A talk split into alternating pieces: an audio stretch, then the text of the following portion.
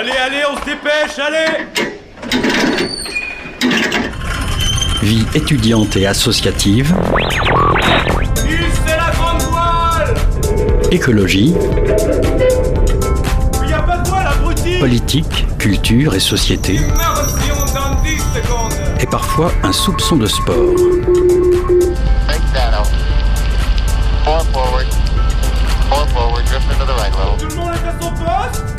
Du lundi au jeudi, 18h-19h, le sous-marin, la quasi quotidienne d'infos de Radio Campus Angers. Il est 18h01, bienvenue dans le sous-marin, votre émission d'actualité sur les ondes de Radio Campus. Au programme de ce soir, en première partie d'émission, on reçoit Jean Hainaut, référent pour l'association et formateur pour l'association Fresques du Climat au Maine-et-Loire. L'occasion de- d'aborder avec lui le principe des fresques et leur travail auprès des citoyens, des entreprises et des politiques. En deuxième partie d'émission, on accueille David Niger, docteur en histoire et maître de conférence à l'Université d'Angers. On reviendra avec lui sur l'enquête nationale ACADISCRI sur les discriminations à l'université et dans la recherche.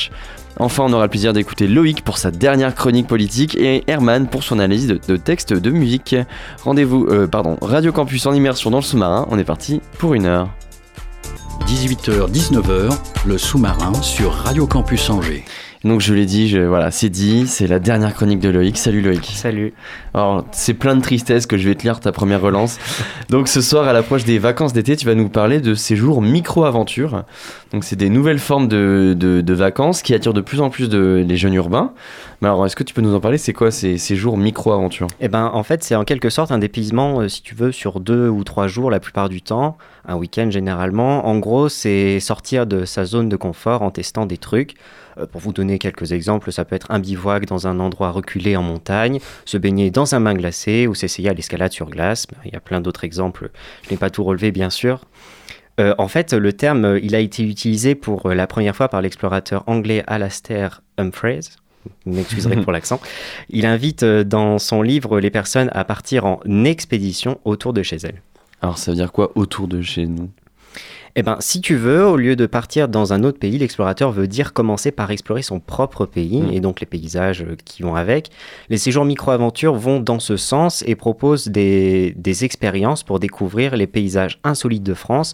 Et le mieux, c'est que vous le faites pas comme vous avez l'habitude de le faire tranquille. Non, vous le faites en canyoning, en escaladant une montagne ou encore en voilier. Alors, moi, spontanément, je me dis que ça doit coûter une blinde. Est-ce que tu peux nous dire si ça coûte cher ou pas ces, ces séjours euh Bah c'est vrai, c'est vrai que ça, ça, coûte un petit peu cher, mais après, euh, ça dépend euh, des activités euh, que vous voulez faire et des entreprises qui les proposent, mais il faut compter entre 300 et 900 euros par personne. Euh, Et la plupart du temps, le, le transport euh, n'est pas pris en charge, donc euh, il faut ajouter le transport. Bah, après, ça reste un budget, mais je pense que c'est à faire au moins une fois dans sa vie, ne serait-ce que pour repousser ses limites et simplement euh, prendre du plaisir à plusieurs, parce que ça permet aussi de rencontrer des personnes qu'on qu'on qu'on connaît pas forcément. Généralement, c'est Oui, des groupes sûr. euh, de 10 à 15 personnes, donc euh, voilà, ça permet de faire de nouvelles connaissances. Après, au-delà du prix, euh, les séjours micro-aventures dépendent en grande partie aussi de la météo. Euh, il faut faire du canyoning sur la flotte, c'est pas ouf. Euh, mais ça peut, ça peut même être dangereux des fois s'il y a de l'orage et que vous êtes en montagne, croyant ma parole de, de montagnard grenoblois. Euh, L'été, euh, normalement, la météo bouge pas trop d'un jour à l'autre. Bah, je dis bien normalement quand on n'est pas à l'abri euh, d'exception. Donc, checkez la météo, même à la dernière minute. Rassurez-vous, vous êtes remboursé normalement si voilà, si le est reporté.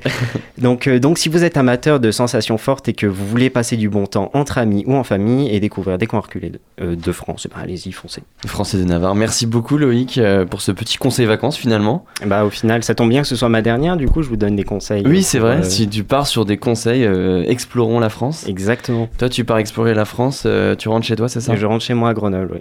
D'accord. Bon, bah, mais est-ce qu'on te revoit l'année prochaine ou Ah, pas bah oui, bien sûr, je reviens en septembre. Ah, dès septembre, bon, le retour des chroniques de Loïc. Trop bien. Bah, merci beaucoup. Bonnes vacances à Mais je toi. prie, bah oui, Profite merci. bien, kiffe bien de l'été. euh, et puis, bah, à dans 4 mois. Enfin, je serai pas là, mais les auditeurs et les auditrices, à dans Ah 4 bah oui, mois. Avec plaisir. Super, merci.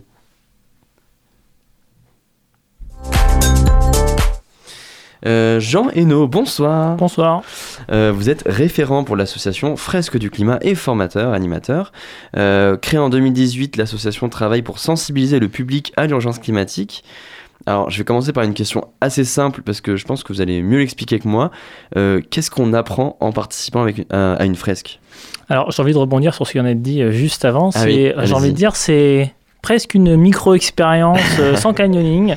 Ça prend moins de temps, il y a toujours euh, 8 à 10 personnes et on est autour d'une table. Et en Et fait, on le est moins sensible de la météo, ouais, peut-être. Ouais, voilà, on est souvent à l'intérieur, ça peut se faire à l'extérieur aussi, mais ça se fait plutôt à l'intérieur quand même. Et euh, le but premier d'une fresque du climat, c'est de faire comprendre aux gens l'urgence climatique. Alors quand on dit urgence climatique, ça veut tout et rien dire, on a tous plein de trucs en tête.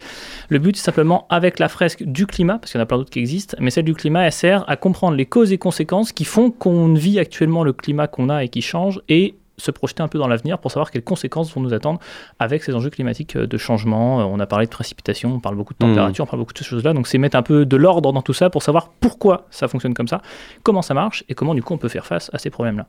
Donc c'est étudier l'anthropocène, euh, mais enfin c'est une étude, c'est ça? Ouais, c'est une étude ultra simplifiée de l'Anthropocène, c'est-à-dire que c'est basé sur les rapports du GIEC, donc tout ce qui est dans la fresque du climat, le contenu euh, est purement scientifique. Euh, et après, par contre, c'est vraiment ce... En fait, c'est un jeu d'intelligence collective, donc le but, c'est que les gens sont autour d'une table, ils ont une quarantaine de cartes à mettre en lien de cause à effet, il y a un animateur qui leur distribue pas les 40 cartes d'un coup, parce que sinon c'est un peu euh, badant c'est quoi, comme il y a quoi sur une faire. carte a- Sur une carte, il y a en général, en fait, d'un côté, il y a une image et un titre. Par exemple, j'ai une bêtise, euh, voilà, euh, les énergies fossiles, et puis un petit graphe qui montre les énergies fossiles.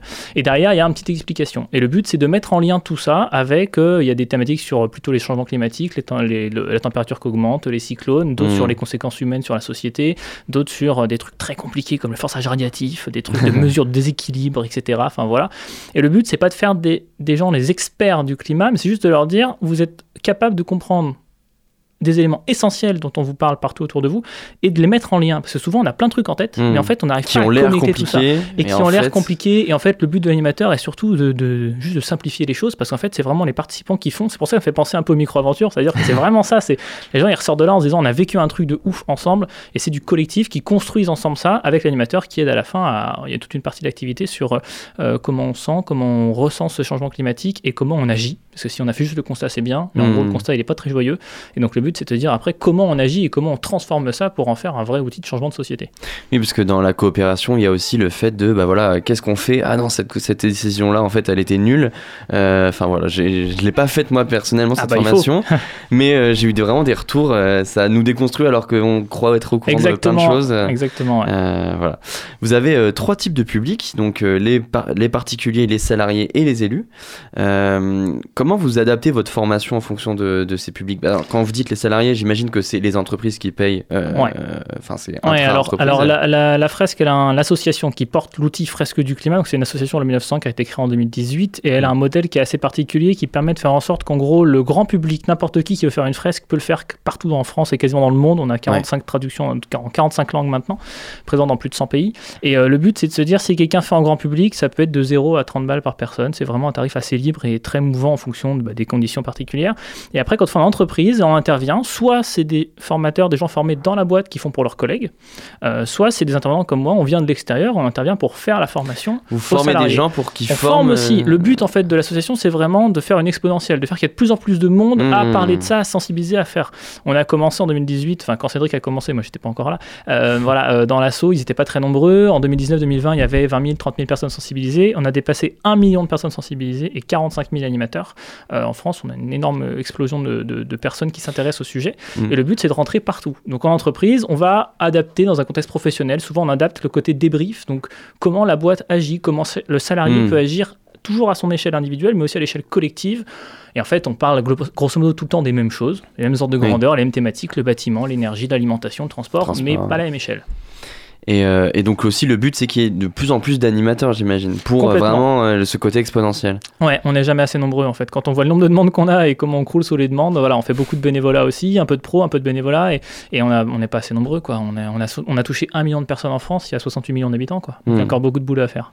Et justement en parlant de toucher, euh, euh, vous travaillez aussi avec des élus. Euh, Est-ce que vous arrivez à euh, c'est c'est à la demande des élus j'imagine ou alors vous pouvez les solliciter. Euh, Combien d'élus vous avez réussi à mobiliser euh, autour de ces questions-là les élus, il faudrait demander au national, ils ont les chiffres et j'ai pas bossé mon truc avant, donc j'ai pas les chiffres là. Euh, on a touché pas mal d'élus dans le Maine-et-Loire. Il y a beaucoup de communes qui ont été touchées. Tout Angers-Loire Métropole, par exemple, a été sensibilisé. Ils ont tous été formés à, à cet enjeu-là. C'est ça que Corinne Euh, Bouchon nous l'avait dit. euh. Voilà, donc on a beaucoup de monde qui est sensibilisé dans les élus. C'est en fait élu comme entreprise. Moi, j'ai envie de dire, dans mon expérience perso, à moi en tout cas, ça vient souvent un peu des deux. C'est-à-dire, soit ça vient du salarié qui dit pour ma boîte, je voudrais qu'on le fasse, et donc de l'administré ou de la- ou de l'association qui dit il faudrait que mes élus le fassent ou ma commune le fasse, soit directement des gens en responsabilité, les patrons ou les élus qui disent bah il faut qu'on s'empare de cet enjeu-là et qu'on se forme pour pouvoir mieux en fait simplement le comprendre, mieux Hmm. communiquer autour de ça et mieux appréhender les besoins des gens aussi. Parce qu'en fait, quand vous parlez, vous, qui n'avez pas fait la fraise du climat, quelqu'un qui l'a faite, Hmm. en général, on se sent à côté de la plaque, quoi. Et on se dit, waouh, je comprends pas tout ce qu'il me dit, et il a une vision que moi je n'ai pas, et donc c'est un outil qui permet aussi de mettre les gens sur le même niveau Hmm. de connaissance et d'exigence l'un vis-à-vis de l'autre.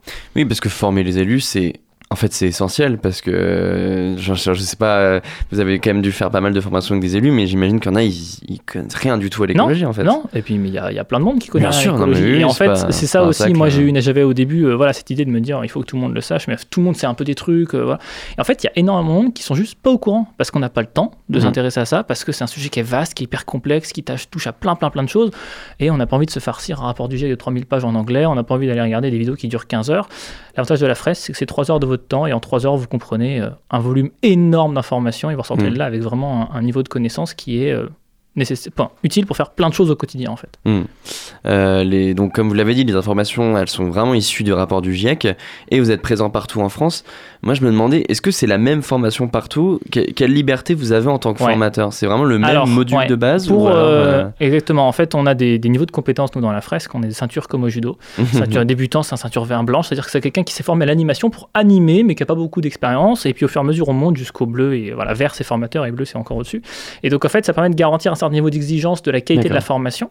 Euh, et là où il y a euh, un socle, c'est que toutes les fresques du climat se déroulent de la même manière, c'est trois heures, et si on est formé correctement et qu'on fait ça correctement, c'est, on va dire, la raison d'être de l'assaut, c'est d'avoir aussi une structure qui est la même partout. Donc, c'est trois heures, une heure et demie de cartes GIEC fresque du climat contenu scientifique, Hmm. On va dire une demi-heure de créativité, on rend ça ludique, joli, on fait un vrai document de communication et de sensibilisation, et après une heure, on a plutôt le côté débrief. Et là, le débrief, on a une marge de manœuvre sur la manière dont on l'aborde, parce que chaque animateur n'est pas à l'aise avec les mêmes sujets, les mêmes ambitions. Par contre, il y a des messages clés qu'on fait passer. Hmm. Je spoil pas tout à tout le monde, mais Bien voilà, sûr. des thématiques Non, mais- autour de bilan carbone, d'émissions de CO2, etc. Et le but, c'est d'amener les gens à passer à l'action. Donc, on a développé maintenant avec l'association plusieurs manières de gérer ce débrief-là. Et là où il y a vraiment des gros changements, c'est si vous le faites pour une entreprise ou une collectivité. Là, on adapte clairement un débrief très spécifique parce qu'on n'a pas les mêmes moyens d'action quand on a un élu local, un patron d'une grosse boîte ou d'une TPE ou d'une PME, Hmm. et euh, un, un- quelqu'un du quotidien qui veut juste savoir comment lui il bien ses sûr. déchets et il, choisit sa, même, sa meilleure voiture. Quoi. Donc c'est quand même des formations qui sont très standardisées, mais c'est logique parce que euh, le but c'est que tout fait- le monde soit euh, ait le même niveau de connaissance. C'est ça, et surtout en fait la base scientifique derrière ça, elle change pas. Le rapport du GIEC, il est Oui, universel juste et il est actualisé. mondial. J'imagine que vous En actualisez fait, à chaque ouais, on fois, a la version 8.5, je crois, et on actualise dès qu'il y a un nouveau rapport. Donc ça fait un gros boulot pour ceux au national Oui. qui nous font cette petite actualisation-là. Merci à eux. Euh, selon une dernière étude de, l'Institut Jean Jaurès, euh, 37% des Français sont climato-sceptiques. Euh, donc c'est énorme, euh, c'est plus d'un tiers. Euh, Est-ce que vous êtes confronté à des personnes comme ça en formation? Et, et, euh, en fait, vos, ce genre de formation que vous proposez, vous êtes vraiment à l'avant-garde de lutter contre le, ce- le climato-scepticisme. Euh, c'est quoi votre appréhension par rapport à, à- à des personnes qui sont vraiment climato-sceptiques, qui ne croient pas aux scientifiques? Vous avez beau dire, mais c'est le GIEC, ils disent, euh, moi le GIEC, euh, parce que c'est ça, c'est 37% ne croient pas à Mm. la science à propos du, du réchauffement climatique. Alors en général, ils viennent pas trop nous voir pour l'instant. Moi, j'en ai vu quelques-uns au début, de- au début de mes formations il y a, il y a trois ans. On avait quelques-uns, mais on a tendance à dire que on a fait le million le plus facile de personnes sensibilisées. oui, des gens. C'est-à-dire qu'on a touché des gens déjà un petit peu. Alors c'est faussé parce qu'il y a quand même des gens qui ont été obligés par leur boîte de le faire. hein. Ils sont pas tous d'accord avec ça. Mais globalement, le grand public en tout cas, c'est des gens qui étaient quand même plutôt sensibles et qui avaient envie. Dans les entreprises, c'est quand même à peu près pareil. Et c'est plutôt en entreprise que moi j'ai vu des gens un peu plus climato-sceptiques. Euh, mais moi j'ai envie de jouer sur les mots. Un climato-sceptique, ça me va. Quand on est sceptique, on peut changer. Hmm. On met en doute un truc, mais on peut changer. C'est les climato-dénialistes qu'on n'aime pas trop, c'est ceux qui sont dans le déni pur Ouais. et qui veulent pas du tout. Mais globalement, on n'en a pas encore eu énormément. Il y a certains endroits où on a certains profils de public où on en voit plus que d'autres. Mais euh, on les gère assez bien parce qu'en général, quand ils viennent, ils se prennent souvent une grande claque par rapport à tout ce qu'ils apprennent et les connaissances qu'ils ont. Et moi, je pars du principe qu'on ne changera pas tout le monde et que si quelqu'un n'a pas envie de comprendre, ben, il n'a pas envie de comprendre. On va s'intéresser aux 99% restants qui, eux, ont envie de comprendre et envie d'aller plus loin. Quoi. Même si c'est 60-30, même si voilà, le pourcentage que tu viens de dire, 67, 37, enfin voilà, 67-33 à peu près, ça fait quand même beaucoup de monde Hmm. qui a envie de comprendre et qui veut y aller. quoi. Ouais, bien sûr. Bon, on peut voir la- le verre à moitié euh, Exactement. plein ou vide. Je sais, je sais pas comment prendre l'image, mais c'est vrai que euh, répandre euh, de la science, quoi, parce que c'est vraiment le GIEC, etc. euh, même si on met plein d'outils pédagogiques, euh, euh, c'est être confronté à un déni ou à un scepticisme lié à la science en globalité. Mm. Com- comment est-ce que vous êtes formé aussi à vraiment à gérer ce, ce- ce- cet aspect-là? Alors, on est un peu formé dans la formation qu'on propose à nos animateurs, c'est-à-dire qu'on leur amène des cas de situation, quelqu'un voilà qui vous dit je suis pas d'accord avec ça, je suis contre tel, pro- tel principe, ou qui va pourrir le groupe volontairement pour permettre qu'on n'émerge pas cette Ouais. conscience collective. Euh, on le forme, mais après, il n'y a pas de meilleure expérience malheureusement que le vécu, hein, c'est de savoir comment on prend ces choses-là et comment on travaille avec ces personnes-là. Euh, après, globalement, il faut une formation de psychologie derrière aussi pour pouvoir retourner ces personnes-là, et c'est pas notre but. Nous, le premier but, c'est de Mhm. dire si quelqu'un vient et qui vous pourrit une fraise parce qu'il est climato-sceptique, bah vous laissez dans un coin, il fait ça, il, il- il- ouais, il- il vous laisse faire votre truc quoi. Ouais. Et puis s'il est vraiment trop pénible, on le fout dehors, mais ça n'est jamais arrivé. Moi, ça m'est jamais arrivé et je connais pas grand monde qui l'a fait. Donc globalement, ça se passe très bien parce qu'en fait, euh, les gens sont intéressés, ils ont un peu de, ils ont le vrai scepticisme, c'est-à-dire qu'ils ils sont pas tout à fait d'accord, Mmh, ils savent pas trop pourquoi mmh. ils sont pas d'accord et ils veulent discuter, échanger et débattre en fait. Et on crée un lieu aussi de débat et de poser des questions à partir de la science. Comment on, on voit ça? Est-ce que vous souhaitez étendre vos formations à d'autres publics? Alors j'imagine que oui, parce que ça fait partie de, de- de- des, des ambitions de votre association. Mais enfin moi, je pense à un public scolaire par exemple. Ouais. Est-ce que ça fait partie de vos objectifs à C'est court, déjà moyen fait. terme? Ouais, C'est on déjà est fait. déjà en plein dedans. En fait, la fraise du climat, c'est pas que adulte. Il y a un format adulte pour, on va dire, au-dessus du lycée. On a tendance à dire de lycée et au-dessus du lycée. Et il y a un format junior pour tout ce qui est collège et primaire. On estime à partir de 10 ans. Euh, la règle, c'est pas une règle d'or dans l'assaut, mais une, une règle un peu euh, non, non, non figée dans le marbre, c'est qu'en dessous de 10 ans, ils sont, on les laisse tranquilles, quoi. On va pas leur parler de sujets de climat. C'est pas forcément leur, euh, Ouais. leur secteur d'activité. Puis Alors pour ils sont pas à leur adolescence. Voilà, ils ont plein de trucs à réfléchir, on va dire. Donc euh, voilà, on fait à partir de 10 ans, 10, 14, 15 ans, fresque junior. C'est un format plus court, 2 heures, un peu moins de cartes. Même contenu scientifique par contre derrière, même analyse, même approche. Et puis après, on a aussi des développements, euh, des groupes de travail, de réflexion au sein de l'association pour développer des fresques plus inclusives avec, euh, voilà, pour travailler sur les personnes qui ne savent pas lire, pas Mmh. écrire, qui savent très peu communiquer, qui sont pas français, mais qui sont en France, mais qui, voilà, ont pas forcément une fresque anglaise. On- Enfin, trouver des solutions pour en fait faire de l'inclusivité dans toutes nos fresques Ouais. et permet de toucher vraiment le plus grand monde possible. Pour donner juste rapidement un ordre d'idée, on a euh, quelques collèges et lycées qui l'ont fait au niveau national, ça commence à bien se répandre, mais au niveau ne serait-ce purement universitaire par exemple, bon, c'est le format adulte classique, mais on a à la rentrée dernière euh, 250 000 étudiants qui ont fait la fresque euh, en France en septembre-octobre. quoi. Donc c'est quand même assez important et ça va très très très vite, on a vraiment beaucoup beaucoup de monde qui se Mhm. lance dans cette dynamique-là et plein de facs qui inscrivent à leur programme, des lycées qui inscrivent au programme de Mhm. lycée dans des cours de SVT de faire des fraises du climat. La seule contrainte, c'est qu'on essaie de s'adapter à des programmes parfois un peu Ouais. ric déjà en termes de timing, donc c'est un peu chaud. Donc ça commence à venir vraiment des, des institutions, euh, de l'école, etc. Quoi. Ouais, complètement. Et c'est, bah, on a des rapports. On a, on a le rapport euh, Jouzel qui dit quand même qu'on n'enseigne pas assez. euh, il avait été mandaté par le gouvernement pour faire un Mm. état des lieux de l'enseignement climatique en France. Et il a quand même clairement dit on n'enseigne pas assez. On ne met pas assez ça dans les cours.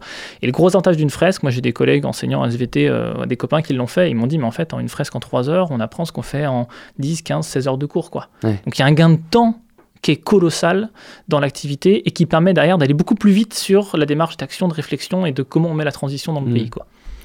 L'objectif, c'est de pousser les gens euh, à l'action euh, pour sortir un peu de cet état passif où, Mhm. euh, sans dévoiler un peu les pistes. Comment, comment vous appréhendez cette passivité-là et comment vous formez pour dire en fait non, ton action individuelle a du sens et euh, quel est votre discours par rapport à l'action individuelle? Alors, elle est, on va dire, euh, assez euh, classique pour quelqu'un qui bosse dans, le- dans le- dans le climat et qui en fait son à sa vie. C'est-à-dire que on ne peut pas faire bouger le collectif si les individus ne bougent pas. Ça, c'est un fait qu'on voit tout le temps. hein. Si personne commence à bouger, ça ne bougera jamais. Il y a toujours la question, par contre, de oui, mais on n'est pas assez à bouger, on n'est pas assez nombreux à faire des Mhm. choses. Et nous, on est assez fans de pouvoir montrer des exemples concrets de choses qui ont vraiment bougé. Voilà, des petites choses du quotidien qui ont bougé, 300 personnes qui ont retourné une société, euh, 20 personnes qui ont fait ci, des projets qui émergent, euh, des, des associations comme ça, voilà, des radios campus, des, Mmh. des structures qui font émerger des d'autres modèles de société et montrer qu'en fait ça existe, c'est faisable et euh, que bah, en fait il n'y a pas de limite à l'action individuelle. Certains vont aller jusqu'à s'enchaîner au palais de, enfin aux grilles des palais de, de l'Élysée ou n'importe quoi, secouer la main quelque part, et d'autres vont euh, faire un jardin en permaculture et c'est super bien aussi. Et en fait il y a valoriser chaque action individuelle. Chaque action est positive et est bonne et il faut juste bah, mettre le curseur là on est capable de le mettre. Ça c'est le grand mot d'ordre de la fraise, c'est euh, faites l'action qui vous correspond, Ouais. regardez un peu ce que vous êtes capable de faire, pas s'épuiser dans des grosses actions de demain je vais isoler toute ma baraque, je vais dépenser toutes mes économies, je vais acheter une bagnole électrique et puis je vais voilà changer complètement de mode de vie. Si vous arri- si vous n'êtes pas enthousiaste, c'est que vous êtes c'est trop dur, vous, vous allez vous casser les dents et vous n'allez pas y arriver. Hmm. Petite action par petite action et on va réussir à changer les choses quoi. Mais justement, comment, comment on parle de sobriété, de, d'écologie, de mesures personnelles à, à des personnes euh, qui n'ont pas les moyens du tout? Comment, comment on agit quand on n'a pas Ouais, les moyens? Par alors- exemple, moi, euh, je prends mon exemple parce que je suis service civique, donc je touche 598,17 euros. Euh, J'ai pas beaucoup d'argent, euh, mais ça peut être des gens dans des quartiers qui n'ont pas les moyens. Euh, comment on parle à ces personnes-là et qu'est-ce qu'est-ce qui est possible en fait de faire? Alors déjà, t'agis beaucoup. Les gens qui ont peu de moyens, c'est souvent ceux qui sont les plus écolos. Ouais, bah après ça c'est. la Déjà, non mais déjà de base, non mais on va, on Oui, va être très sûr. clair. C'est pas eux qui ont le plus à agir en général. D'accord? Parce que la marge de manœuvre qu'ils ont déjà est, est- est assez limitée. Donc il y a déjà une marge de l'action qui est déjà pas mal faite. Mm. Et après, c'est de se dire, bah, ça n'empêche, qu'est-ce que tu veux améliorer dans ton quotidien? Et moi, j'ai tendance à dire aux gens qui ont surtout peu de moyens, bah, on va aller chercher les actions qui te coûtent rien, mais qui te font gagner un peu. Ça peut être en qualité de vie, ça peut être en rythme de vie, ça peut être en, en, en- juste en bonheur au quotidien. Et parfois, c'est des trucs tout simples de d'activité, de euh, discussion, d'échange, de communauté. Et en fait, voilà, c'est pas les publics les souvent les moins sensibles. Mm. Et, et- et c'est surtout souvent euh, les personnes qui se rendent compte que, bah, en fait, à la fin d'une presse, ils disent, on fait déjà plein de trucs et il faut juste qu'en fait qu'on continue comme ça. Et bien entendu aussi que la société prenne en compte qu'il y a des gens qui ont des bas revenus et des Mm. situations un peu précaires et qu'il faut les inclure dans tous ces systèmes de pensée et de changement de société. Quoi. Et ça avance aussi. Mm. Voilà. Mais c'est euh, pas stigmatisé en disant vous n'avez pas de revenus, vous pouvez pas être écolo. Non, Mm. pas du tout. Euh, souvent, plus on est riche, moins on est écolo. Donc, Que Justement, vous, vous soulignez quelque chose. Euh, un, à- au niveau mondial, c'est une étude de, in- euh, de World Equality Lab. Euh, 1% des plus riches sont responsables de 17% des émissions de CO2, ce qui est supérieur aux 50% les plus pauvres. Donc c'est à l'échelle pas de la France ni de l'Europe, c'est vraiment à l'échelle du monde. Euh, quelles ambitions vous avez en tant qu'association pour aller parler à ceux qui polluent le plus? Euh, Évidemment, euh, il y a, je crois que c'était Christophe Béchu qui disait on va pas interdire les jets ou on va pas interdire les yachts. Enfin, l'action de, le- de, de sobriété aussi, euh, c'est vraiment, effectivement, c'est les gens les plus aisés qui sont les moins sobres. Euh, quel objet, quelle ambition vous avez en fait par rapport à ça? Alors, on partage pas forcément tous. On est, on est vraiment sur une fra- la fraise du climat. C'est une asso qui est très euh, autonome dans la vision de chaque animateur. On apporte tout ce qu'on a envie d'apporter à l'asso. Ce qui est sûr, c'est qu'il y a un changement qu'on a besoin de faire dans la société. On est plutôt partisan dans l'asso du petit point de bascule. C'est-à-dire qu'on estime que quand il y aura suffisamment de gens éclairés qui auront Mm. l'information, on fera basculer la société. Et quelque part, ces gens-là, les gens qui consomment beaucoup, qui ont un gros jet privé, de toute façon, il n'y a plus de pétrole dans quelques années, donc euh, il y aura, le problème sera assez vite réglé. Euh, ce sera les premiers à se rendre compte de la grosse marche qu'ils ont encore à faire. Et plus on part de haut en termes d'émissions carbone, plus la chute va être difficile en termes de réduction des émissions. Donc moi je me dis, bah, quelque part ils ont les moyens d'encaisser le choc, donc bah, ils l'encaisseront. Euh, Mhm. Et en attendant, tous les autres, nous on va changer, on va créer un modèle de société qui change, et ils seront en fait à la ramasse, et ce sera eux les futurs, euh, on va dire, au banc de la société, parce qu'ils seront décalés, déconnectés de la société actuelle. Mais on peut pas les changer contre leur gré. De toute façon, s'ils sont radicalement contre, faut soit qu'ils se prennent un mur, bah, Oui. soit que voilà, euh, ils fassent leur vie, et puis c'est tout quoi. Euh, Le discours écologiste euh, commence à plutôt bien résonner dans le débat politique, même s'il y a des faiblesses. Euh, mais la rhétorique euh, de ce discours écologiste, euh, elle est souvent centrée autour de la responsabilité individuelle et peut parfois même être culpa- culpabilisante au lieu d'être responsabilisante. Comment est-ce qu'on forme des personnes à changer de comportement sans la culpabiliser? Bah, ça me fait toujours penser au fait que c'est une histoire de, de pourcentage ou de volume. Si tu regardes, on estime qu'en gros, on peut réduire, nous, individuellement, 25% de l'impact carbone de la société. Oui. Chacun peut réduire, on est à 10 tonnes en France en moyenne par émission par personne et par an. On pourrait réduire la- un quart de ça avec juste nos actions individuelles. Je choisis de ne plus faire ça, de ne plus consommer ça, de ne plus acheter ça. Et on estime que le reste, entre les études, c'est entre 60 et 70% de ce qui reste, c'est forcément dû à des changements collectifs de sociétés, d'entreprises qui te vendent des produits plus vertueux, d'États Mmh. qui t'incitent financièrement, qui t'aident. De structure, quoi. Exactement. Sauf que nous, on a une règle d'or à la fraise, c'est le triangle de l'inaction. C'est un triangle, et les trois pointes, c'est l'être humain, l'individu, la société, toi, moi. Mm. De l'autre côté, c'est les entreprises. Et dans le troisième point du triangle, c'est euh, les collectivités, l'État. Et en fait, on est tous connectés étroitement et on est tous partis du même système, en fait. Donc si je commence à entamer les 30% de, chan- de changements que je suis capable de faire. Derrière, les autres, ils vont être obligés de suivre. Mm. Parce qu'en fait, on appuie tellement Les fort sur leur influent sur l'État influe Exactement. sur, euh, et l'inverse aussi. euh. L'État a aussi le droit d'influer plus rapidement. Et il y a des choses sur lesquelles, moi, je dis très bien. Moi, je suis le premier. euh, voilà, je fais mon, bilan carbone assez régulièrement. Je suis à 8 tonnes. Voilà, je suis un mauvais français. Je suis à 8 tonnes. Je suis pas à 2. Je suis pas un, pas, pas un bon écolo. Hmm. Mais j'ai 4 tonnes et demie qui sont ma bagnole. Ouais. La bagnole, moi, je viens de Segré. Je fais 40 bornes pour venir à Angers pour bosser. Bah, il y a deux solutions. Soit je quitte ma femme, ma famille et mon emploi et je vais bosser à Angers. Enfin, et je me rapproche de mon emploi en disant voilà, je suis mieux là, mais par contre, il faut un sacré niveau de vie pour, pour habiter par rapport à là où je suis actuellement. Soit je me dis je réduis tout ce que je peux à côté ce que j'ai envie, capable, je suis capable de réduire. Donc je suis arrivé à 3 tonnes et demi, 4 tonnes sur le reste. Et ma bagnole, bah, je prends le pari que dans quelques années, la société aura suffisamment changé pour me permettre d'accompagner ce changement-là qu'il me reste à faire. Hmm. Et c'est un peu là, en fait, où il y a aussi le côté action individuelle ou action collective. Certains, ils ont fait tellement d'individuel qu'il n'y a plus que le collectif qui va les aider à changer. Bah, dans ce cas-là, ils s'engagent, ils y vont, ils font du collectif et ils participent à la société. Et c'est un petit peu cette vision-là, c'est d'amener les gens à dire, bah, commencez par balayer devant votre porte, mais sans perdre de vue qu'il y a le collectif qui peut vous aider et vous inciter, et que si un jour on vous demande de l'aide collectivement, bah, allez-y aussi, parce que c'est Hmm. aussi ça qui fera levier sur votre capacité à changer. Bah, merci beaucoup, Jean Hainaut, euh, pour avoir répondu à mes questions. Alors, si on veut plus d'informations, il faut aller sur le site euh, de la fresque du climat, fresqueduclimat.org. Exactement. Et, euh, et voilà, merci beaucoup, chers auditeurs. Restez bien à l'écoute du sous-marin sur le 103 FM. On va se laisser quelques minutes en musique.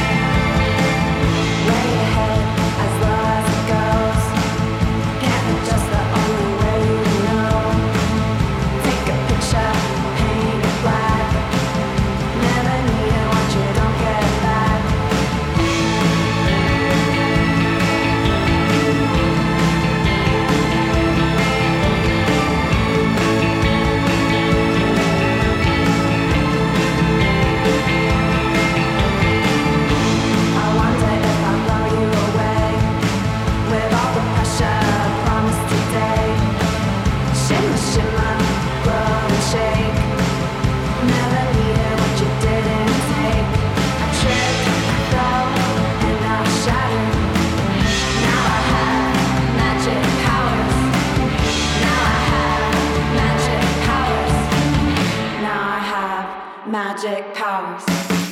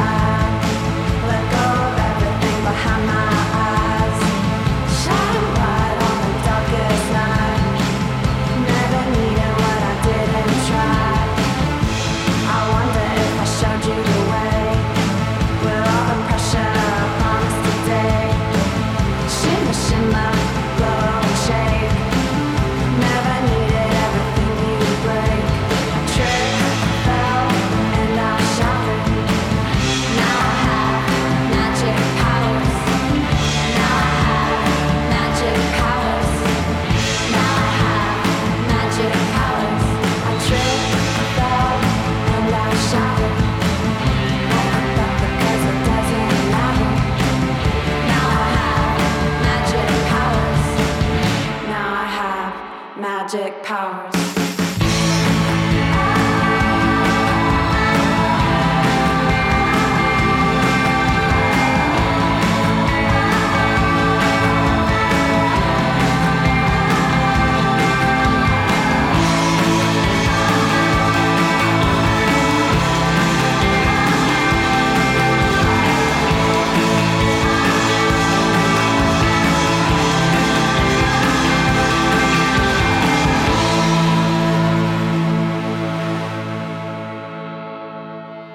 vient d'écouter Magic Power euh, du groupe Death Valley Girls.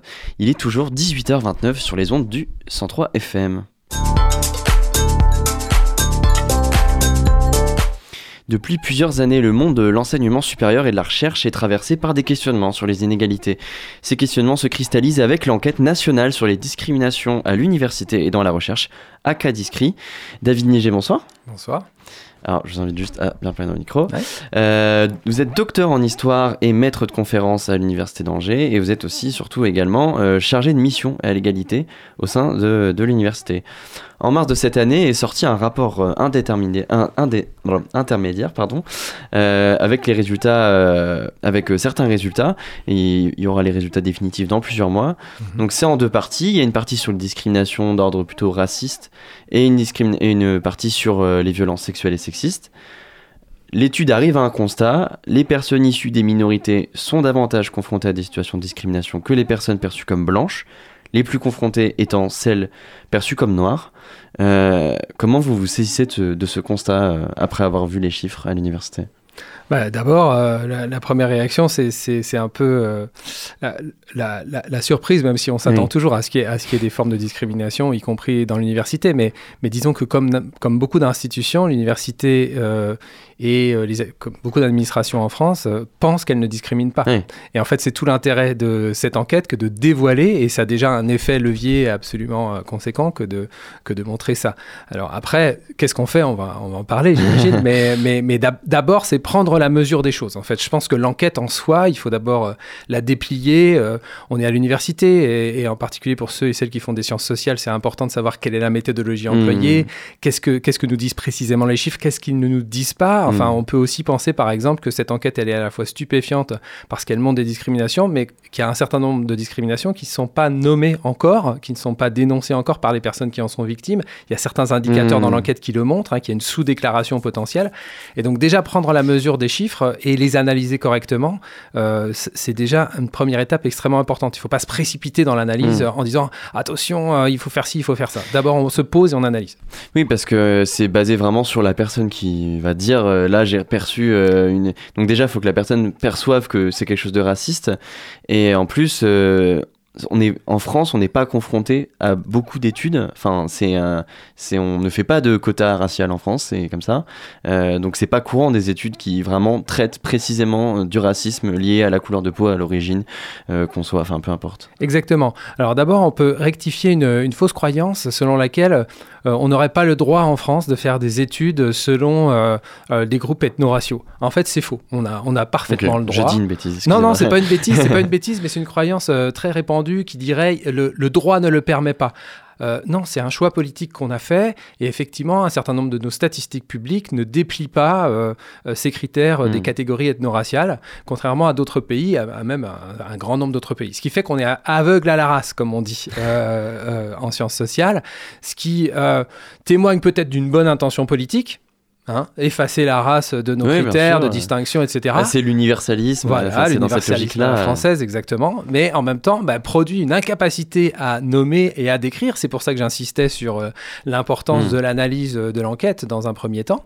Incapacité à nommer, incapacité à décrire, y compris chez les personnes co- concernées à certains moments, euh, parce que effectivement, on n'est pas habitué à avoir en France des statistiques qui, qui montrent les discriminations à caractère raciste fondées sur le critère de la race, la Mm. race entendue comme construction sociale, bien Mm. évidemment.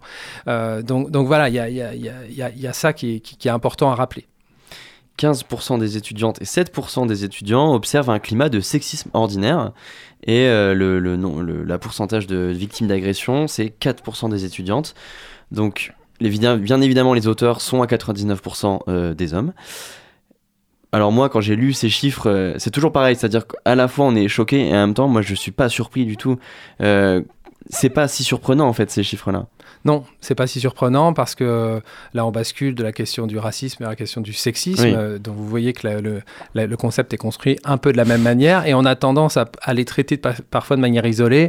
Or, à l'Université d'Angers, on a on voudrait, et en particulier à la commission égalité à laquelle je participe, euh, aborder ces problèmes de manière intersectionnelle, comme on dit. C'est-à-dire il y a des phénomènes, c'est des phénomènes à la fois en partie similaires, qui ont leur singularité, mais qui se croisent. Et donc effectivement, on n'est pas surpris parce que comme pour le racisme, il y a une dimension systémique en fait hein, à, à- à ces, à ces violences sexistes. Et en même temps, bah, on est toujours un peu stupéfait quand même parce que le fait de se dire que 25% euh, des euh, femmes à l'université d'Angers se sentent dans un climat euh, sexiste, euh, C'est c'est énorme, c'est énorme. dans tous les cas. C'est des milliers de personnes qui se sentent en insécurité. hein, euh, et, et- et il faut absolument faire quelque chose. 4% d'agression, c'est pareil. On peut se dire, oh, si, si on s'arrête juste sur la statistique, oh, c'est pas tant que ça. 4% d'agression, ce sont, euh, c'est euh, à l'échelle de l'université d'Angers, de 1000 personnes, en Mm. fait. Donc ça veut dire que 1000 étu- étudiantes et personnels hein, de l'université d'Angers ont été agressés sexuellement. Ça, ça n'est pas acceptable. Il faut en fait faire quelque chose, dévoiler le problème, le prendre en charge, le traiter. Justement, vous avez commencé à en parler, je trouve ça très intéressant avec cette étude, c'est que ça concerne pas que les étudiants et étudiantes, mais aussi le personnel. Donc euh, pas que les professeurs aussi, mais enfin tout type de personnel. Mhm. Donc déjà c'est, enfin moi ça m'a étonné, euh, c'est très intéressant, ça amène vraiment une autre dimension à cette étude-là. Euh, comment le, le personnage de, de- le personnel de l'UA, donc de l'université d'Angers, est formé pour faire face aux discriminations, euh, bah, que ce soit en tant que témoin ou en tant que victime? Alors, on essaye de proposer de plus en plus de formations. Euh, en première intention, ce à quoi on formait, c'est la question des discriminations à caractère sexiste, parce Mm. que historiquement, la mission égalité, elle s'était structurée autour d'une charte pour l'égalité entre les femmes et les hommes. Et puis, on est en train d'évoluer, de faire évoluer les dispositifs vers l'ensemble des discriminations. Et donc, euh, bien au-delà du sexisme, le Mm. racisme, euh, la handiphobie, par exemple, euh, qui doivent être pris en charge aussi de manière systémique. Et donc, bah voilà, il y a des formations qui sont euh, offertes au personnel pour pouvoir savoir de quoi on parle quand on parle de sexisme, euh, Mm. d'agression sexuelle, de harcèlement, de quoi on parle quand on parle de discrimination. C'est un terme qu'on a facilement en bouche, mais qu'il faut préciser de, Mm. de manière juridique. Et quels sont les critères pour lesquels on peut dire qu'on est discriminé ou, ou qu'on discrimine. Euh, et euh, voilà, on s'appuie sur plusieurs formations. Euh, en particulier, pour en citer une qui est importante pour nous, c'est un partenariat qu'on a avec la Défenseur des droits, l'institution. Oui, c'est vrai que cette étude, elle est faite en partenariat avec la Défenseur des droits. voilà, aussi. et nous on fait aussi appel à la défenseur des droits, la déléguée régionale à la défenseur des droits qui s'appelle Julie Béranger et qui vient régulièrement faire des formations pour le personnel Mm. pour pouvoir nommer les discriminations et surtout comprendre leurs mécanismes et essayer de savoir comment est-ce qu'on peut agir. Et comment les, les, le- le- les personnes euh, vraiment à la- à l'administration, à la tête, entre guillemets, euh, autour de la présidence, est-ce qu'ils sont particulièrement formés aussi à, à ces choses-là? Parce qu'on en a un peu discuté à l'interview précédente avec la fresque du climat. En fait, euh, il y a aussi un vrai travail avec les élus. Euh, est-ce que là-dessus, il y a aussi un, un- un travail de formation Oui, tout à fait. Alors c'est vrai que sur ces luttes contre les discriminations, on peut dire qu'historiquement, les personnes qui se sont saisies de ces combats sont les personnes concernées. Oui. Donc c'est à la fois très satisfaisant parce que ça veut dire qu'on on prend en compte la dynamique notamment étudiante hein, du militantisme, de l'engagement, qui soit féministe, qui soit antiraciste, euh, et, et on essaye d'écouter en fait ce mouvement-là. Euh, et en même temps, bah, la limite de ça, c'est qu'à un moment donné, il faut aussi que nos dirigeants et nos Mm. dirigeantes prennent la mesure des choses, se forment et acceptent de dire ce n'est pas que du militantisme. En fait, ça doit entrer de manière systémique dans nos politiques Mm. d'établissement. Et donc là aussi, bah, on essaye d'équilibrer les choses, à la fois capitaliser sur le militantisme. À la commission égalité, on est à cette, int- à cette interface en fait. hein. On essaye d'avoir, euh, on est une groupe d'une vingtaine de, un groupe d'une vingtaine de personnes élus représentant l'ensemble des membres de la, de, de- de la communauté universitaire, que ce soit des étudiants, étudiantes, doctorants, doctorantes, personnels, que ce soit des profs ou des administratifs. On est à cette interface entre les militants qui sont très engagés et qu'on essaye d'accompagner dans ce mouvement. Et puis on, a, on, on toque aussi à la porte du président et des vice-présidents, vice-présidentes en disant attention, vous devez aussi vous former parce qu'il faut Mm. prendre en considération ces besoins, vous devez avoir une expertise là-dessus, vous devez changer euh, les politiques d'établissement de manière systémique. Donc là, par exemple, la semaine dernière, on a fait une formation sur le sexisme euh, qui était spécifique euh, pour le président, les vice-présidents, tous les directeurs de composantes, comme on dit, c'est-à-dire les doyens euh, Mm. à l'université d'Angers, qui ne sont que des hommes d'ailleurs, au passage. Je- J'envoie un petit signal comme ça. Et et, pour qu'ils prennent en considération la problématique et, qui, et puis et qui ne considèrent pas que c'est quelque chose d'anecdotique en quelque sorte, Hmm. que c'est un problème marginal, certes important un d'un point de vue de jeune. euh, Ouais, ouais, soit un délire de jeune, soit, soit, soit, soit même, je dirais, qui ne considère plus que c'est un dysfonctionnement. En fait, Mm. si c'est systémique, ça veut dire que ça fait partie de nos politiques d'établissement, nos politiques universitaires, dans les politiques de sélection, par exemple, ça a Mm. bien été montré que le racisme ou la race, la catégorie ethno-raciale avait des effets sur la sélection Mm. euh, des, des étudiants à l'entrée en master, par exemple. Et donc, il faut qu'ils tiennent compte de cette, cette lutte contre les discriminations, non pas comme un problème conjoncturel à régler, mais un outil de transformation des politiques universitaires pour aller vers, euh, enfin pour que tout le monde soit Mmh. gagnant et gagnante en fait là-dedans. À la fois l'université, meilleure qualité des formations, mais aussi, évidemment les individus qui sont mieux respectés dans leurs droits. Donc c'est ça aussi qu'on essaye de leur vendre entre guillemets, c'est le fait de dire vous n'allez pas juste régler un problème, vous allez aussi améliorer l'ensemble du fonctionnement de l'institution en prenant en compte euh, les besoins en fait des personnes. Absolument. C'est, on a, ça me fait penser à une interview qu'on avait reçue APF France Handicap. Bon, ça n'a rien à voir, mais c'est pas ça. On parlait d'accessibilité. Enfin, si, mais on parlait de- d'accessibilité.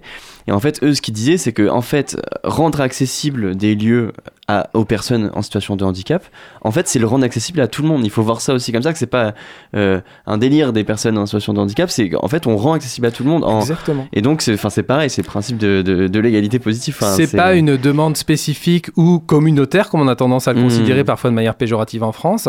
C'est au contraire améliorer euh, l'accueil de tout le monde. Et à, à- l'UA, en ce moment, on, on travaille sur un projet qui s'appelle Aspi Friendly, qui est en fait euh, mieux accueillir les personnes en situation d'autisme.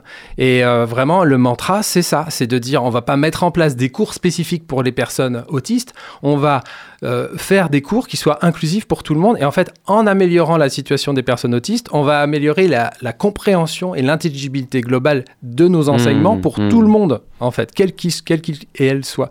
Donc, euh, donc oui, c'est tout à fait dans cette philosophie, philosophie qu'on se situe, c'est-à-dire, on a, bien sûr, on, on répond à des besoins spécifiques le plus Oui. possible, mais on essaye d'améliorer le fonctionnement global et, et le bien-être et l'inclusion dans l'université. euh, Mais ça le- profite à tous, Voilà, et, ça- et que ça profite à tout le monde. Voilà, exactement. Vous en avez beaucoup parlé, enfin, du comité d'égalité. Vous, vous êtes, vous êtes euh, chargé euh, d'égalité euh, à, l'université d'Angers. Est-ce que vous, vous pouvez en parler de ce comité-là? Quelles sont vos missions et quelle liberté d'action vous avez au sein de l'université? Alors, c'est la commission égalité, c'est comme ça qu'elle s'appelle. Ouais, euh, et effectivement, j'ai euh, la chance de pouvoir être au sein d'une équipe, ce qui n'est pas le cas dans toutes les institutions universitaires. Euh, moi, j'ai des collègues chargés de mission égalité qui sont un peu seuls parfois à se, à se battre euh, contre l'institution, j'ai envie de dire. Donc là, on est une vingtaine de personnes qui sont à la fois des élus, représentants de la communauté, mais aussi des personnes un peu expertes, on va dire, qui ont une compétence, soit parce que ce sont des chercheuses ou des Mhm. chercheurs qui travaillent sur ces questions-là, soit parce qu'ils sont justement engagés dans des associations. Il y a l'association des Lucioles, par exemple, l'association LGBT Oui. euh, de l'Université d'Angers qui participe à cette commission Avec qui j'imagine vous travaillez euh, quotidiennement, même si elle garde son indépendance, Oui, bien bien sûr. sûr. Et alors, la posture qu'on a à la commission égalité, c'est d'être ni tout à fait dedans, ni tout à fait dehors. Je m'explique, un peu comme le défenseur des droits ou la défenseur des droits que- dont je parlais tout à l'heure. C'est-à-dire que, bien sûr, on fait partie de l'établissement, de l'institution et on l'assume. Ça nous permet d'ailleurs d'avoir des, des leviers de transformation, des, des, des- des leviers de, de modification, disons, de nos politiques étudiantes et en même euh, universitaires. Mais, mais en même temps, on, on se garde cette possibilité d'une euh, d'enquêter, hmm. de vérifier et de faire des préconisations pour améliorer les politiques. Donc on, on, on essaye de conserver cette autonomie, cette indépendance Mhm. critique et ce regard un peu extérieur sur nos Donc fonctionnements pour interpeller. semi-indépendance. Bien sûr, on est dans l'institution, Hmm. mais euh, on interpelle de manière critique et on, on essaye de mener nos enquêtes, de conduire aussi des, des, un peu comme Acadiscrit, d'a- de s'appuyer sur de l'expertise extérieure euh, pour pouvoir euh, amener ce qu'il faut de, de- de transformation au sein de, au sein de l'établissement. On, a- on est un peu revenu sur euh, ces résultats encore partiels et on aura les définitifs dans quelques mois de, de cette enquête à cas discret au niveau national. Aujourd'hui, qu'est-ce qui est mis en place pour signaler des faits de discrimination au sein de l'Université d'Angers? Alors, le principal outil central, c'est la cellule euh, violence. C'est comme ça qu'elle s'appelle. Et violence au sens large. Mm. Violence, discrimination, harcèlement. La cellule doit et peut euh, recueillir euh, tous les témoignages, euh, soit de personnes victimes, soit d'alliés ou de témoins de, de- de situations de violence, pour pouvoir d'abord les prendre en considération et puis proposer des solutions. Et voire recommander euh, que des décisions disciplinaires Mmh, soient mmh. prises, même si c'est pas elle, hein, l'instance disciplinaire, mais elle, elle peut faire des recommandations en ce sens. Et donc cette cellule, pour l'instant, elle a été beaucoup activée et de manière exponentielle, je dirais, s'agissant des agressions sexuelles ou des violences à caractère sexiste. Et, et c'est une très bonne Oui. chose, hein, parce que là, il y a un gros travail à faire. Moi, quand je suis arrivé chargé de mission égalité en 2020, il y avait trois signalements par an. Désormais, il y en a deux par semaine. Donc, euh, on est- c'est pour Donc ça il y a vraiment une grosse. euh, Il y a ouais. une prise en considération et qui signale pas en fait une dégradation des conditions euh, de la vie Mm. étudiante au sein de l'université, mais au contraire la résolution Oui, en cours d'un problème. sûr.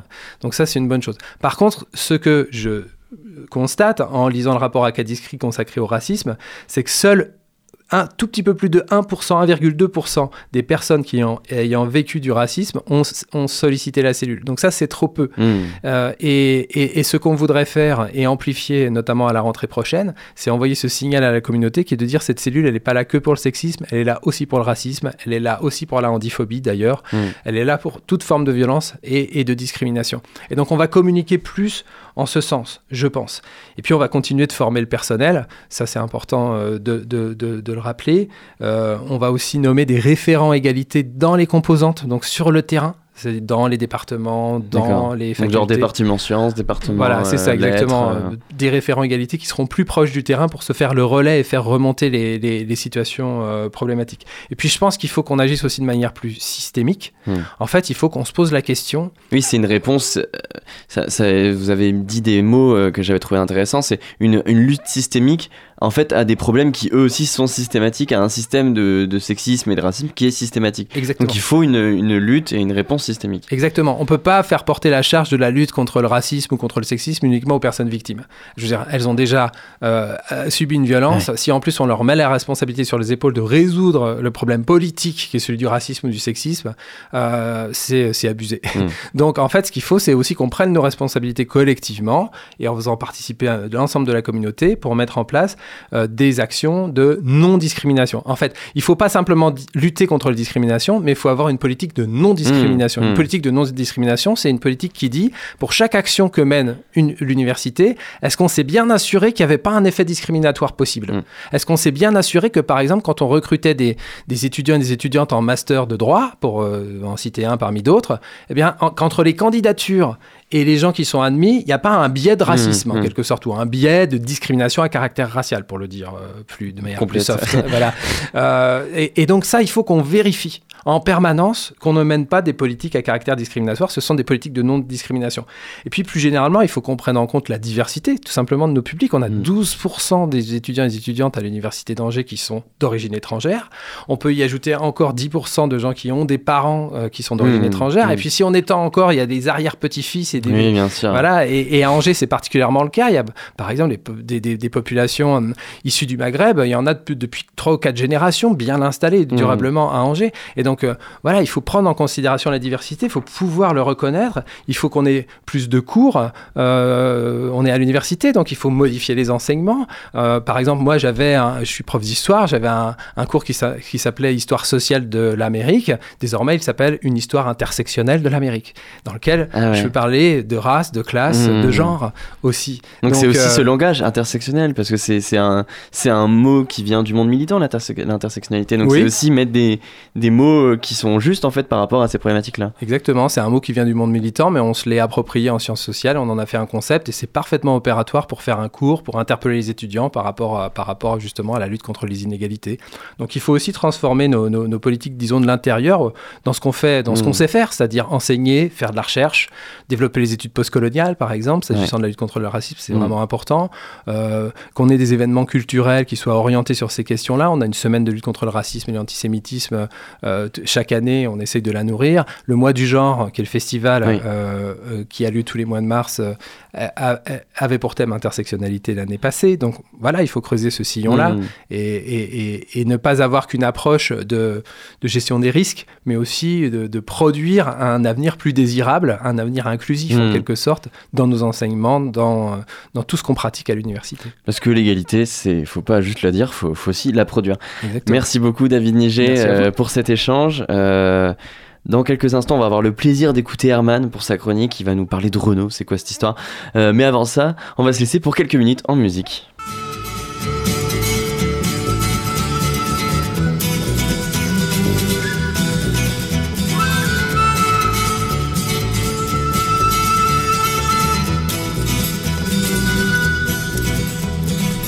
Ils s'embrassent au mois de janvier car une nouvelle année commence. Mais depuis des éternités, elle a pas tellement changé la France. Passent les jours et les semaines, y a que le décor qui évolue. La mentalité est la même, tous des tocards, tous des faux. Ils sont pas lourds en février à se souvenir de Charonne, des matraqueurs assermentés qui fignolèrent leur besogne. La France est un pays de flics, à tous les coins de rue y en a. Pour faire régner l'ordre public, ils assassinent impunément. Quand on exécute au mois de mars de l'autre côté des Pyrénées un anarchiste du Pays Basque pour lui apprendre à se révolter. Il crie, il pleure et il s'indigne de cette immonde mise à mort, mais ils oublient que la guillotine chez nous aussi fonctionne encore. Être né sous le signe de l'hexagone, c'est pas ce qu'on fait de mieux en ce moment. Et le roi des cons sur son trône, je parierais pas qu'il est allemand. On leur a dit au mois d'avril à la télé, dans les journaux, de pas se découvrir d'un fil que le printemps c'était pour bientôt. Les vieux principes du XVIe siècle et les vieilles traditions débiles, ils les appliquent tous à la lettre, ils font pitié ces imbéciles. Ils se souviennent au mois de mai d'un sang qui coula rouge et noir, d'une révolution manquée qui faillit renverser l'histoire. Je me souviens surtout de ces moutons effrayés par la liberté, s'en allant voter par millions pour l'ordre et la sécurité.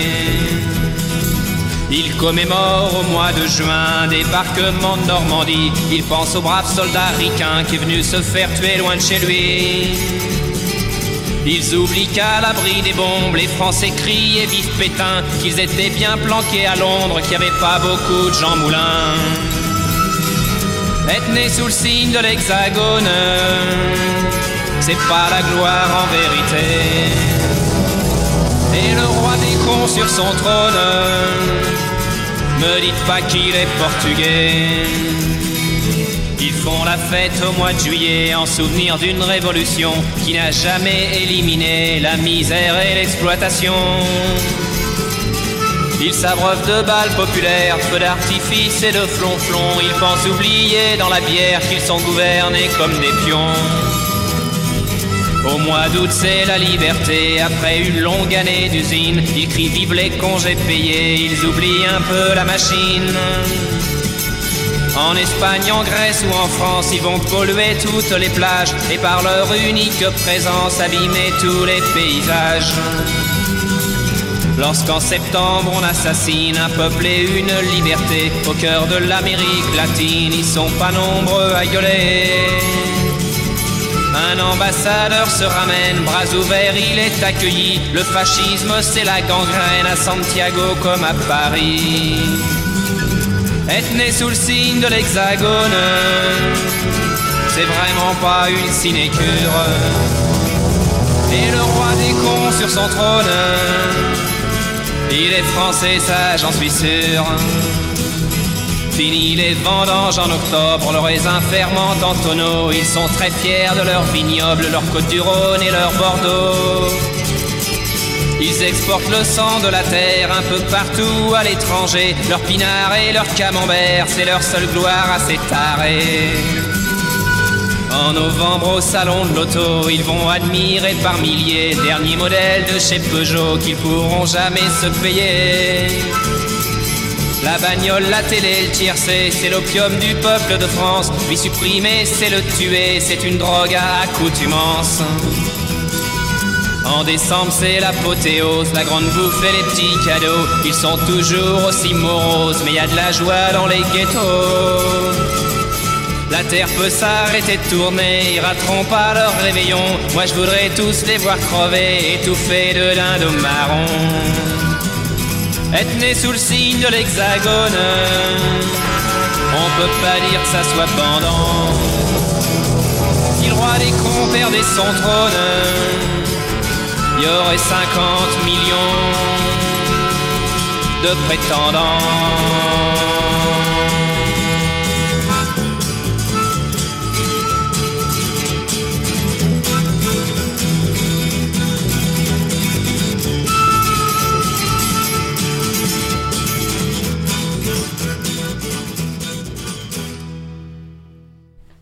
Du Renault sur les ondes du, du 103 FM.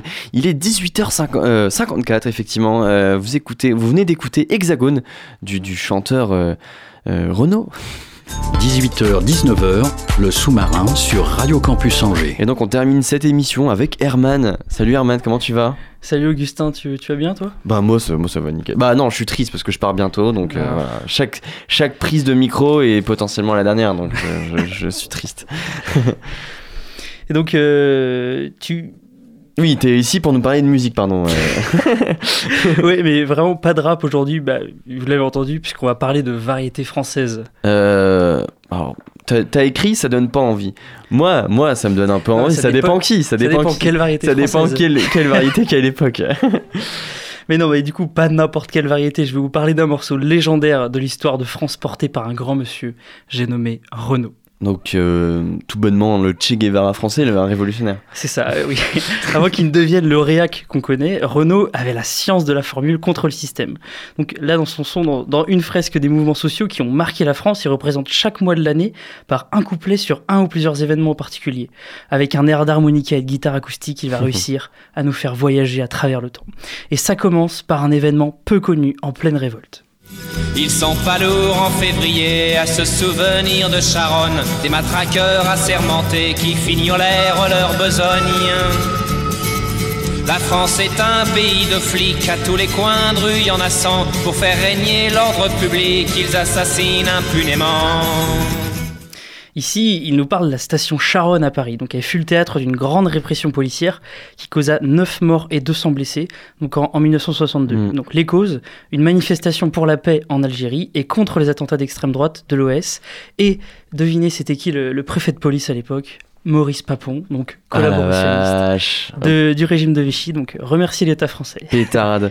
Et euh, c'est quoi le rôle de la police dans cette affaire? Eh bien, comme le dit si bien Renault, la police fait régner l'ordre public en réprimant violemment des manifestants qui se révoltent contre le système en place.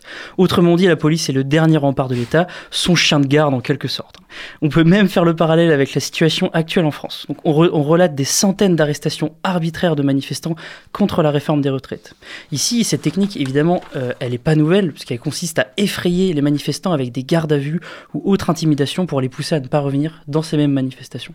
Mais tout ça, ça doit quand même donner un- une envie de changement radical. Ah, eh bien oui, moi c'est la réaction que j'aurais, mais c'est ce qu'on pourrait se dire si on était op- optimiste en fait. Parce que Renault le dit lui-même en faisant référence à des révolutions avortées. Ils se souviennent au mois de mai d'un sang qui coula rouge et noir, d'une révolution manquée qui faillit renverser l'histoire. Je me souviens surtout de ces moutons effrayés par la liberté, s'en allant voter par millions pour l'ordre et la sécurité. Et oui, il fait bien référence à mai 68 avec le sang rouge et noir qui Eh coula oui. sur les pavés. Ce sang, c'est celui des socialistes et des anarchistes qui se battaient pour manifester. On pensait alors que la population française allait faire la révolution par les urnes, logiquement, mais il n'en est rien. Donc après la dissolution de l'Assemblée par euh, De Gaulle, les Français y voteront à plus de 60% pour cette même droite, donc la droite gaulliste. Cherchez l'erreur. En grande partie à cause d'une désunion de la gauche et d'un parti communiste français fustigeant le désordre des étudiants pendant mai 68. La gauche, elle se fera battre par la droite.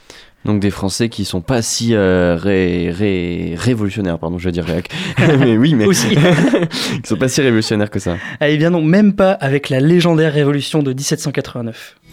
Ils font la fête au mois de juillet en souvenir d'une révolution qui n'a jamais éliminé la misère et l'exploitation. Cette révolution de 1789, comme il le dit si bien, n'a fait que renverser brièvement l'ordre social. Certes, plus de noblesse et de privilèges, mais le retour en force d'une bourgeoisie plus forte que jamais. Comme il le dit, jamais la misère et l'exploitation n'ont été abolies. C'est- euh, Ce sont les banquiers et les propriétaires immobiliers qui vont surtout en profiter finalement. C'est le début du libéralisme économique avec la libéralisation du marché qui va causer beaucoup de famine au sein du pays. Qui plus est, de nombreuses, lois vont punir toute tentative d'en- d'endiguement de la spéculation, notamment de la spéculation des grains, essentiels à, la nation française. La Révolution française a bel et bien supprimé la société d'ordre, mais a laissé à sa, à sa place une société de classe où le capital financier conditionne la place des uns et des autres. Et c'est une, une minorité silencieuse. Ah, et non, le, et même pire que ça, la solidarité du peuple français est aux abonnés absents. Lorsqu'en septembre on assassine un peuple et une liberté au cœur de l'Amérique latine, ils sont pas nombreux à gueuler. Un ambassadeur se ramène, bras ouverts, il est accueilli. Le fascisme, c'est la gangrène à Santiago comme à Paris. Là, quand Renault parle d'assassiner les libertés en Amérique latine, il parle du coup d'État fait par les fascistes à Santiago, au Chili. Le putsch, il sera soutenu par les Américains, les grands patrons et l'Église catholique. Le tiercé gagnant, j'ai envie de dire. Pas ou très peu de réactions auront lieu en France, alors que le Chili sombre sous une dictature pour plus de 17 ans. Sera mis en place une aide humanitaire par l'État français, mais bien insuffisante compte tenu des crimes commis sur place. Comme il le dit à la fin de l'extrait, le fascisme gangrène à travers le monde entier. En témoignent les violences d'extrême droite à travers toute la France qui sont bien trop minorées. Donc là, on peut prendre même exemple avec euh, notre, euh, notre système actuel. Donc là, lundi dernier, il y a une manifestation de néo-fascistes, Hmm. néo-nazis, tout ce que vous voulez. Euh, plus de 500 personnes qui ont défilé en plein Paris, dont Hmm. des proches de, de Marine Le Pen, Oui. donc directement de, des proches de- du pouvoir, donc à l'Assemblée nationale. Mm. Donc euh, voilà, je vous laisse avec cette dose de bonne humeur. Euh, merci, oui, les anciens trésoriers du Rassemblement National. Euh, Merci beaucoup, euh, Herman. Alors, on doit vraiment speeder, on est en retard. Il y a le spot des 20 ans. Oui, c'est les 20 ans en ce moment. On va pas le démarrer parce qu'on n'a pas le temps. C'est les 20 ans. Voilà, donc demain, c'est le Jokers. Samedi, c'est l'Esplanade événementielle Saint-Serge. Et le dimanche, c'est. C'est le Héron Carré euh, pour faire la fête ensemble tout le temps. Et ce soir, c'est au bar du quai, voilà, DJ set fait par la radio. Malheureusement, l'heure tourne et le sous-marin remonte lentement mais sûrement vers la surface. Merci à toutes et à tous de nous avoir écoutés. Merci à nos invités pour leur participation. Merci à Loïc pour sa dernière chronique et merci à Herman euh, pour, j'espère, pour pas ta dernière chronique. Euh, merci également à Étienne, notre programmateur musical, et Hugo à la coordination éditoriale, à la technique. C'était Carla. Merci beaucoup à elle. Nous on se retrouve euh, dès lundi pour le. Non, si, oui, lundi c'est pas férié. Dès lundi pour le prochain sous-marin. Et d'ici là, n'oubliez pas, les bonnes ondes, c'est pour tout le monde. Retrouvez le sous-marin en podcast sur toutes les plateformes et sur le www.radiocampusangers.com.